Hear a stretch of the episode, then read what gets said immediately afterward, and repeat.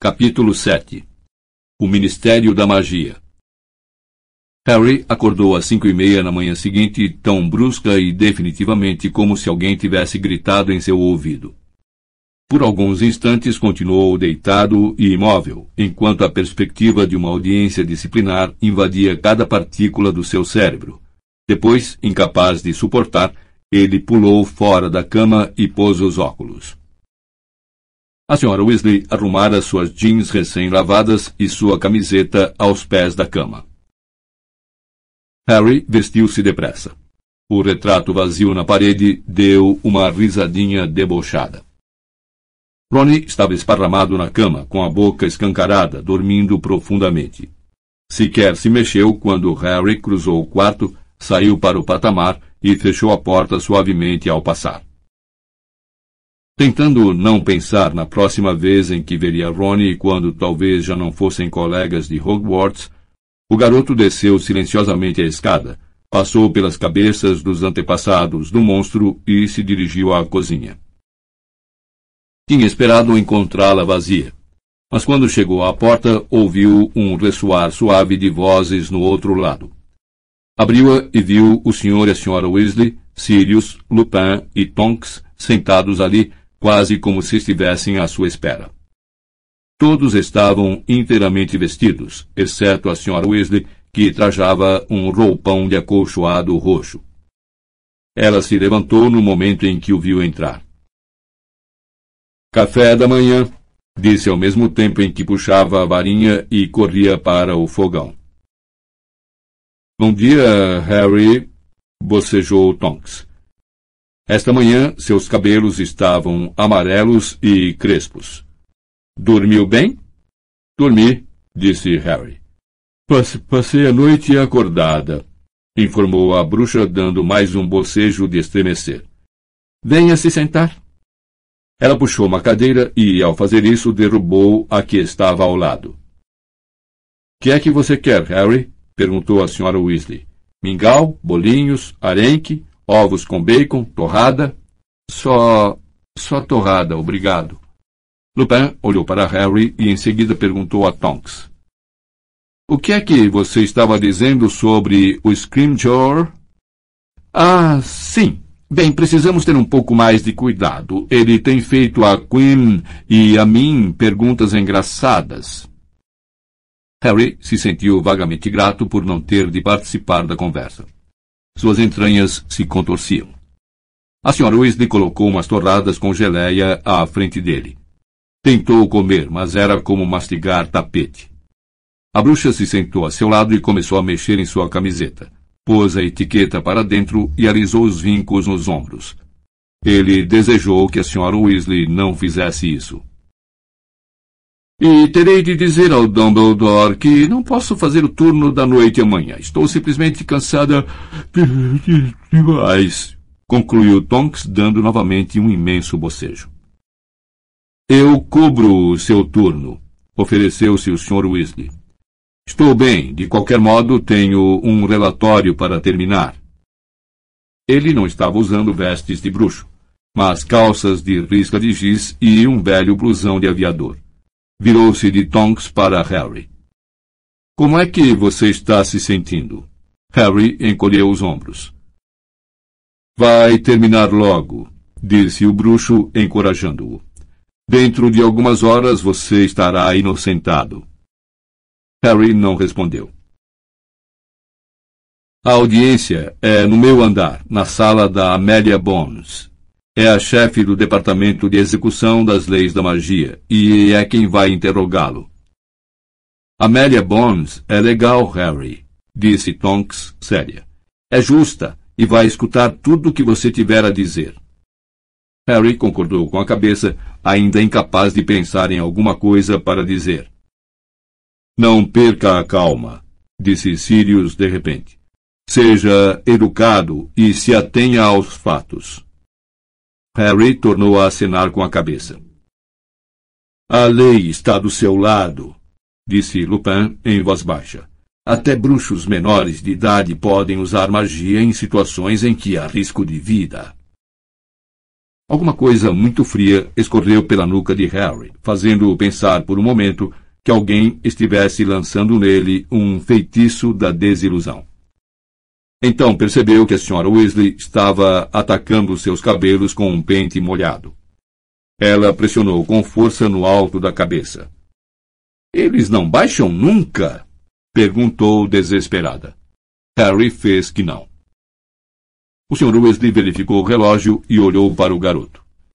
Acho que temos de ir agora. Estamos um pouco adiantados, mas acho que será melhor você esperar no ministério do que aqui. Ok, disse Harry automaticamente, largando a torrada e se levantando. Vai dar tudo certo, disse Tonks, dando-lhe uma palmadinha no braço. Boa sorte, desejou Lupin. Tenho certeza de que tudo correrá bem. E se não correr, disse Sirius muito sério, pode deixar que cuido da Amélia Bones para você Harry deu um sorrisinho. A senhora Weasley abraçou-o. Estamos todos fazendo figa. Tá bom, disse o garoto. Então, até mais tarde. Ele acompanhou o Sr. Weasley até o térreo e, ao longo do corredor, ouviu a mãe de Sirius resmungar durante o seu sono atrás das cortinas. O Sr. Weasley destrancou a porta e eles saíram para a madrugada fria e cinzenta. O senhor normalmente não vai para o trabalho a pé, vai? Perguntou Harry enquanto caminhavam apressados pelo largo. Não, em geral eu aparato, mas obviamente você não pode. E acho que é melhor chegarmos de maneira inteiramente não mágica. Passa uma impressão melhor, já que você está sendo disciplinado por. O Sr. Weasley manteve a mão dentro do blusão enquanto caminhavam. Harry sabia que segurava a varinha. As ruas decadentes estavam quase desertas. Mas quando chegaram à pequena e desconfortável estação do metrô, já a encontraram repleta de passageiros madrugadores. Como sempre acontecia quando se via muito próximo dos trouxas em seus afazeres cotidianos, o Sr. Weasley mal conseguia controlar o seu entusiasmo. É simplesmente fabuloso, sussurrou, indicando as máquinas de vender bilhetes. Fantasticamente engenhosas. Elas não estão funcionando, disse Harry, apontando para um cartaz. É, mas mesmo assim, disse o bruxo sorrindo carinhoso para as máquinas. Eles compraram os bilhetes de um guarda sonolento. Harry cuidou da transação porque o Sr. Weasley não era muito esperto quando lidava com o dinheiro dos trouxas e, cinco minutos depois, estavam embarcando no trem subterrâneo que saiu sacolejando em direção ao centro de Londres. O Sr. Weasley não parava de verificar e tornar a verificar ansioso o mapa do metrô acima da janela. Mais quatro paradas, Harry. Faltam três paradas agora. Duas, Harry. Desceram em uma estação no coração de Londres, e foram carregados do trem por uma onda de homens e mulheres, de ternos e terninhos, segurando suas maletas. Subiram a escada rolante e passaram pelos torniquetes. O Sr. Weasley ficou encantado ao ver seu bilhete ser engolido pela fenda de introdução. E saíram finalmente em uma rua larga, ladeada de edifícios imponentes em que o tráfego já era intenso. Onde estamos? perguntou o Sr. Weasley, perdido, e, por um instante em que seu coração parou, Harry pensou que tivessem descido na estação errada, apesar das contínuas consultas do bruxo ao mapa. Mas, um segundo depois, o Sr. Weasley exclamou: Ah, sim, por aqui, Harry. E seguiram por uma rua lateral. Desculpe, disse, mas eu nunca venho de metrô e tudo parece diferente quando se olha da perspectiva dos trouxas. Aliás, eu nunca usei a entrada do ministério para visitantes antes. Quanto mais andavam, menores e menos imponentes os edifícios se tornavam, até que finalmente chegaram a uma rua em que havia vários prédios de escritórios de mau aspecto, um bar e uma caçamba transbordando lixo. Harry esperara um local mais atraente para o Ministério da Magia.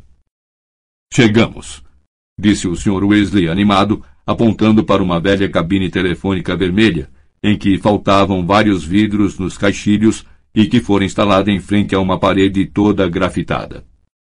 Primeiro você, Harry. O Sr. Weasley abriu a porta da cabine. Harry entrou, imaginando o que seria aquilo. O bruxo apertou-se ao lado dele e fechou a porta. Quase não deu.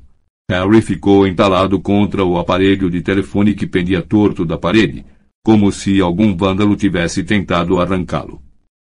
O Sr. Weasley esticou o braço à frente de Harry para apanhar o fone. Sr. Weasley, acho que isso também não deve estar funcionando. Não, não, tenho certeza de que está perfeito, respondeu segurando o fone no alto e espiando o disco. Vejamos. Seis, discou ele. Dois, quatro, e mais um quatro, e mais um dois.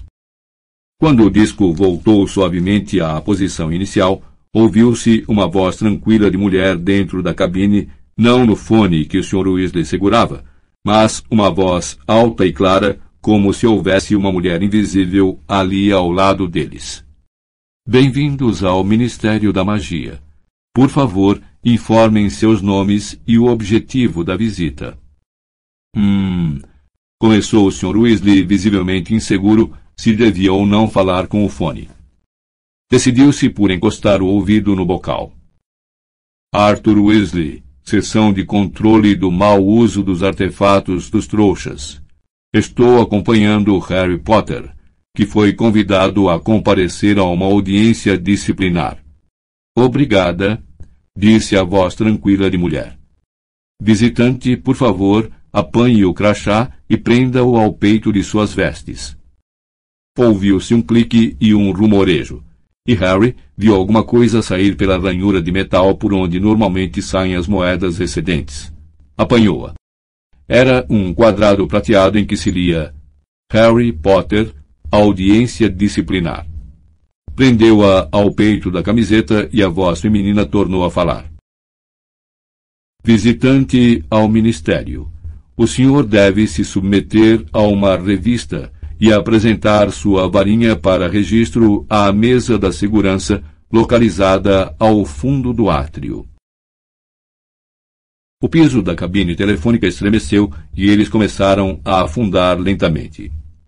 Harry observou com apreensão a calçada ir subindo pelas vidraças da cabine, e, por fim, a escuridão se fechar sobre suas cabeças. Então não conseguiu ver mais nada. Ouviu apenas um ruído abafado de trituração, enquanto a cabine continuava a entrar pela terra. Decorrido mais ou menos um minuto, embora parecesse a Harry muito mais, uma claridade dourada banhou-lhe os pés, e foi se ampliando, subindo pelo seu corpo, até bater em cheio no rosto, e ele precisou piscar para os olhos não lacrimejarem. O Ministério da Magia deseja ao Senhor um dia muito agradável, disse a voz feminina. A porta da cabine telefônica se escancarou, e o Sr. Weasley saiu acompanhado por Harry, cujo queixo caíra. Estavam parados a um extremo de um saguão muito longo e suntuoso, com um soalho de madeira escuro e extremamente polido. O teto azul pavão era entalhado com símbolos dourados que se moviam e se alternavam como um enorme quadro celeste de avisos. As paredes de cada lado eram forradas de painéis de madeira escura e lustrosa, e nelas havia engastadas muitas lareiras douradas. A intervalos de segundos, bruxos e bruxas emergiam de uma das lareiras à esquerda, com um suave ruído de deslocamento de ar. Na parede da direita iam se formando diante de cada lareira pequenas filas de gente que aguardava o momento da partida. No meio do saguão havia uma fonte. Um grupo de estátuas de ouro maiores que o tamanho natural estavam dispostas no centro de um espelho de água circular. A mais alta era de um bruxo de aparência aristocrática, com a varinha apontando para o ar.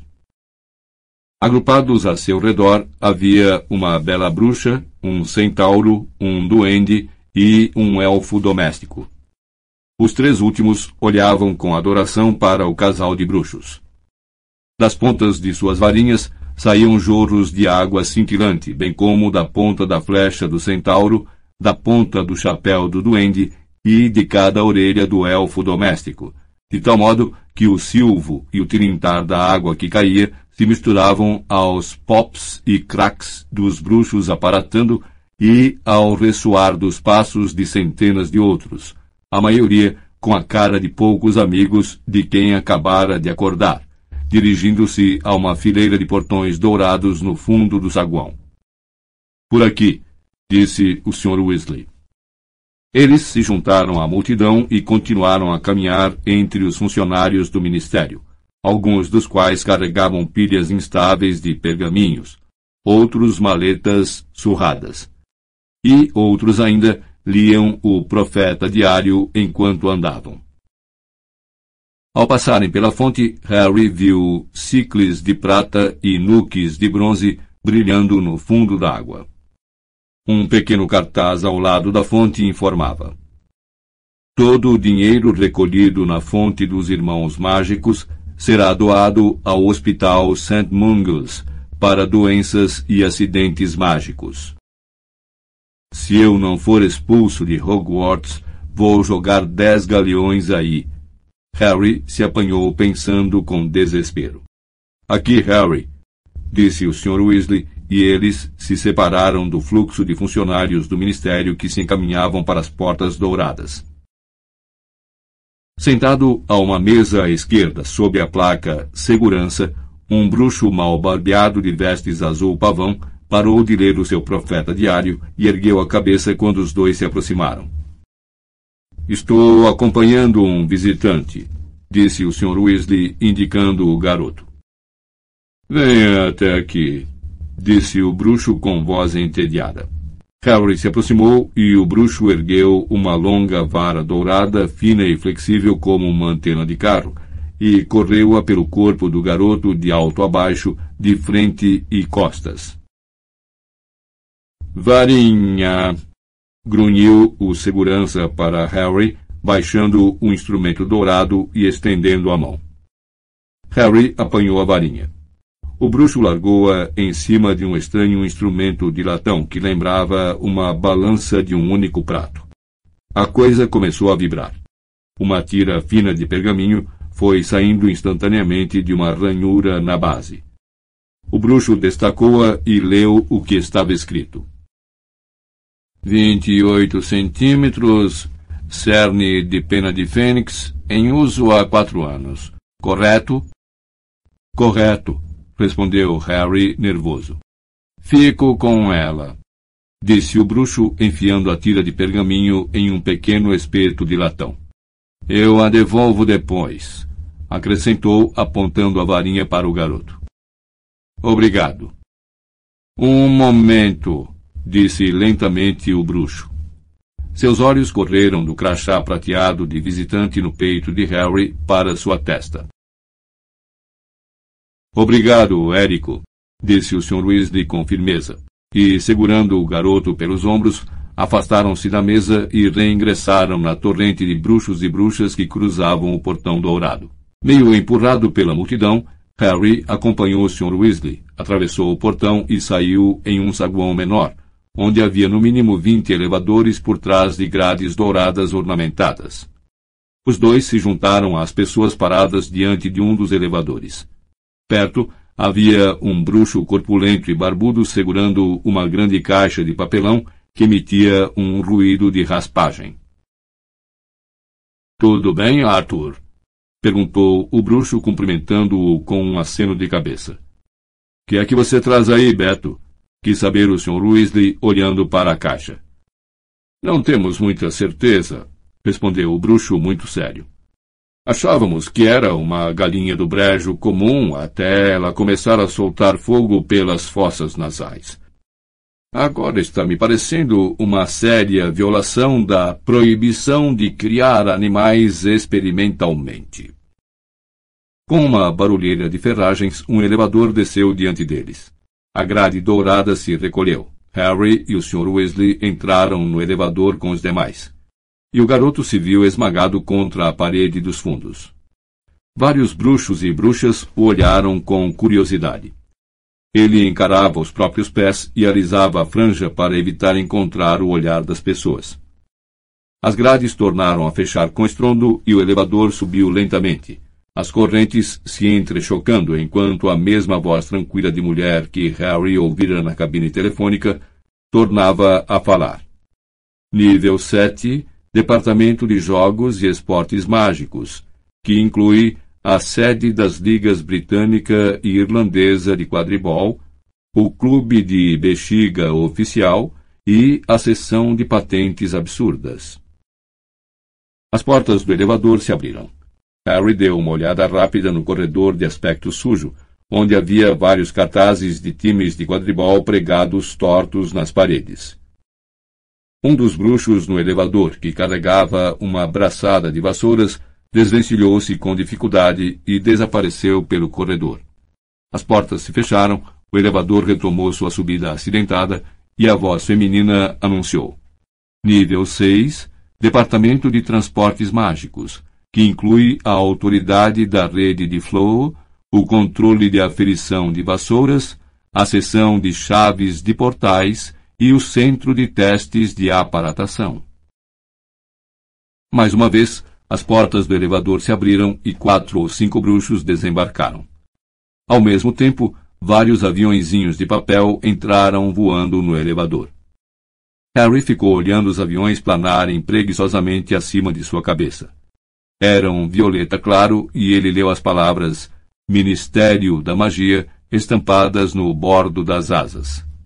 São apenas memorandos interdepartamentais, murmurou o Sr. Weasley. Costumávamos usar corujas, mas a sujeira era inacreditável, excrementos caindo sobre as escrivaninhas. Quando recomeçaram a subir, os memorandos ficaram flutuando em torno da lâmpada do elevador.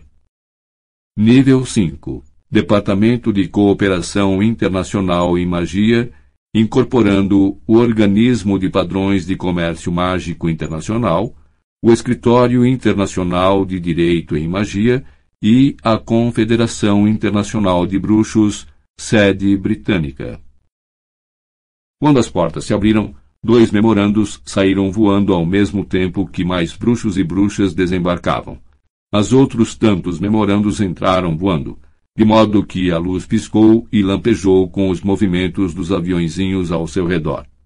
Nível 4 Departamento para Regulamentação e Controle das Criaturas Mágicas, que inclui as divisões das feras, seres e espíritos, seção de ligação com os duendes, escritório de orientação sobre pragas.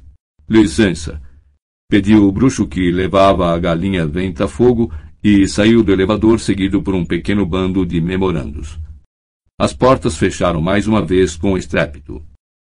Nível 3 Departamento de Acidentes e Catástrofes Mágicas, incluindo o Esquadrão de Reversão de Mágicas Acidentais, Central de Obliviação e Comissão de Justificativas Dignas de Trouxas.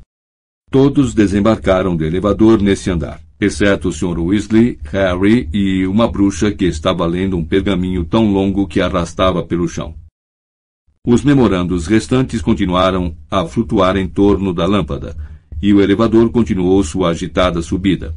Então as portas abriram e a voz anunciou: Nível 2 Departamento de Execução das Leis da Magia, que inclui a seção de controle do uso indevido da magia, o quartel-general dos aurores e os serviços administrativos da Suprema Corte dos Bruxos.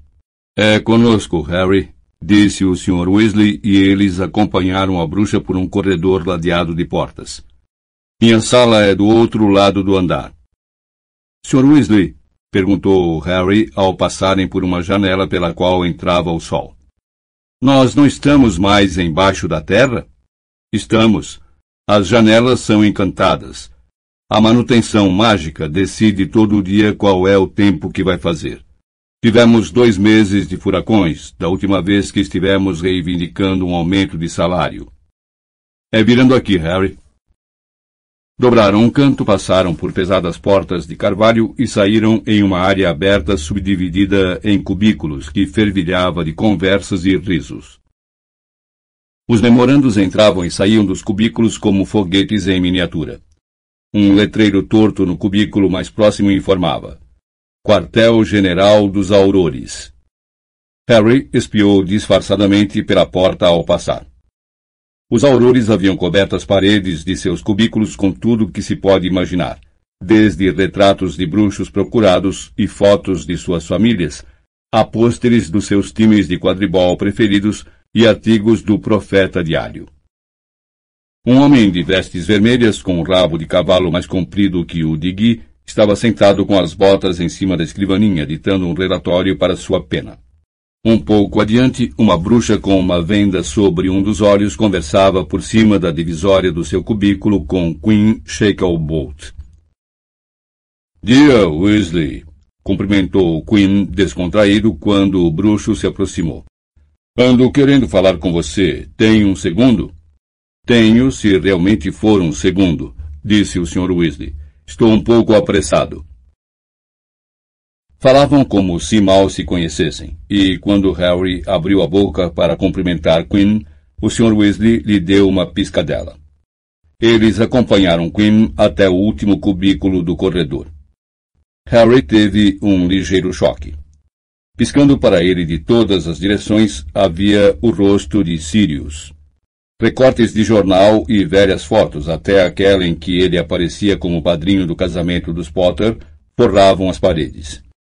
O único espaço em que não havia Sirius estava ocupado por um mapa mundi em que brilhavam alfinetes vermelhos como pedras preciosas.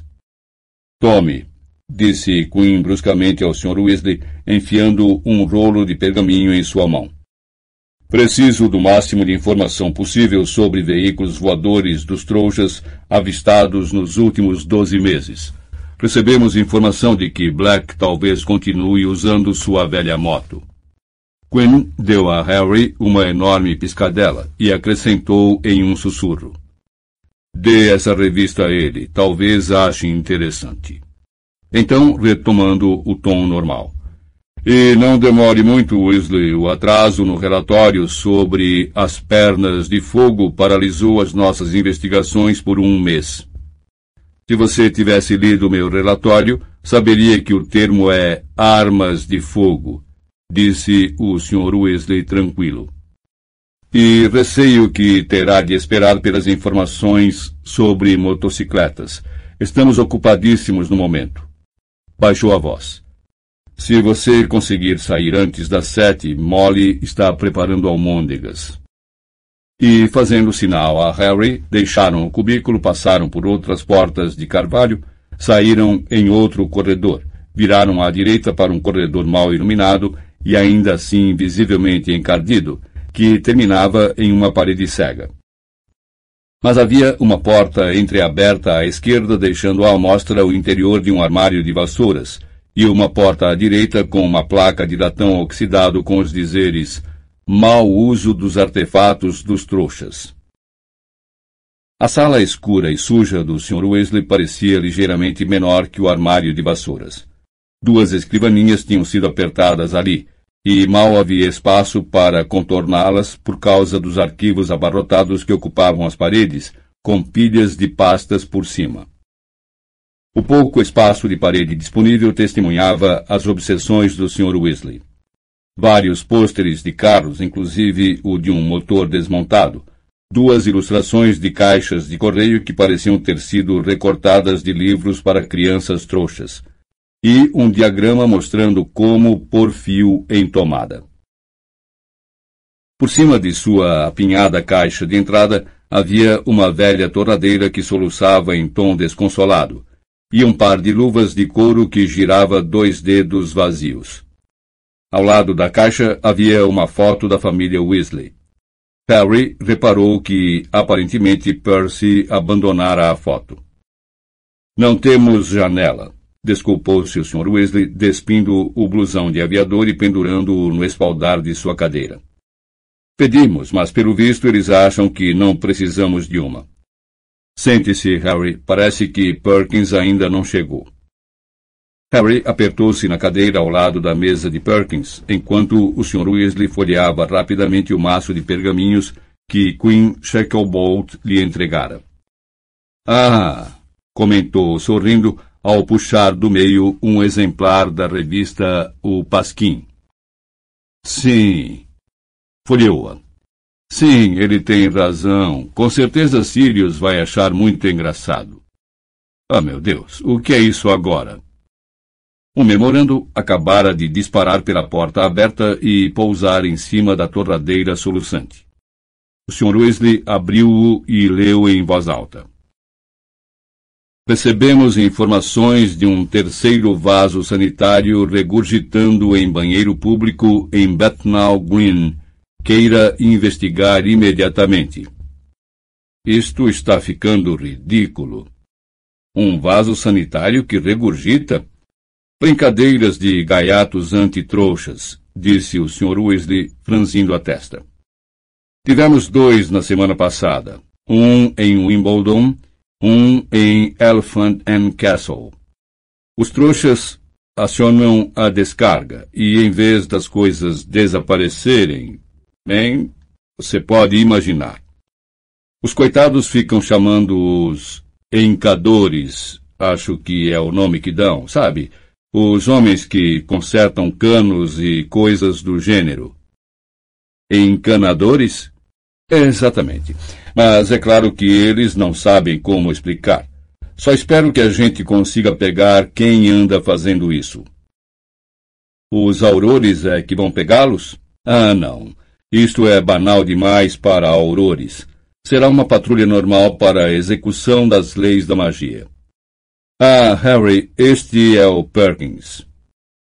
Um velho bruxo encurvado e tímido de cabelos brancos e fofos acabara de entrar na sala ofegante. Oh, Arthur! exclamou desesperado sem olhar para Harry. Que bom! Eu não sabia o que seria melhor, se esperar ou não aqui por você. Acabei de despachar uma coruja para sua casa, mas é óbvio que você já tinha saído. Chegou uma mensagem urgente há uns dez minutos. Já sei. Do vaso sanitário que regurgita, disse o Sr. Weasley. Não, não é o vaso sanitário. É a audiência do menino Potter. Mudaram a data e o local. Agora vai começar às oito horas e vai ser no velho décimo tribunal. No velho. Mas, mas me disseram. Pelas barbas de Merlin. O Sr. Weasley consultou o relógio, deixou escapar um grito e pulou de sua cadeira. Depressa, Harry. Devíamos ter chegado lá há cinco minutos. Perkins se achatou contra os arquivos para deixar o Sr. Weasley sair correndo da sala com Harry em seus calcanhares. Por que é que eles mudaram a hora? perguntou Harry sem fôlego ao passarem desabalados pelas salas dos aurores. As pessoas se esticavam e paravam para olhar a correria dos dois. Harry teve a sensação de que deixara as entranhas na mesa de Perkins. Não faço a menor ideia, mas foi bom termos chegado aqui tão cedo. Se você perdesse a audiência, teria sido uma catástrofe. O Sr. Weasley parou derrapando diante dos elevadores e apertou com impaciência o botão de descida. Anda logo! O elevador apareceu sacudindo e eles entraram depressa. Todas as vezes que paravam, o Sr. Weasley xingava furiosamente e socava o botão de número nove. Esses tribunais não são usados há anos, disse o Sr. Weasley zangado. Não posso imaginar por que vão fazer audiência aqui embaixo. A não ser que. Mas não. Uma bruxa gorducha carregando um cálice fumegante entrou no elevador nesse momento, e o Sr. Weasley se calou. O átrio, disse a tranquila voz de mulher, e as grades douradas se abriram, permitindo a Harry um vislumbre distante das estátuas de ouro na fonte. A bruxa saiu e um bruxo de pele macilenta e expressão muito pesarosa a substituiu. Dia, Arthur, disse ele em tom sepulcral quando o elevador começou a descer. Não é sempre que o vejo aqui embaixo. Negócios urgentes, bode. Respondeu o Sr. Weasley, que se balançava para frente e para trás nos calcanhares, lançando a Harry olhares ansiosos. Ah, sim, disse Bode, examinando o garoto sem pestanejar. É claro. Não restava a Harry quase nenhuma emoção para gastar com Bode, mas aquele olhar fixo não o fez se sentir mais confortável. Departamento de Mistérios, disse a voz de mulher sem pressa e sem nada a acrescentar. Anda, Harry, disse o Sr. Weasley quando as portas do elevador se abriram com estrépito, e eles saíram apressados por um corredor que era muito diferente dos outros acima.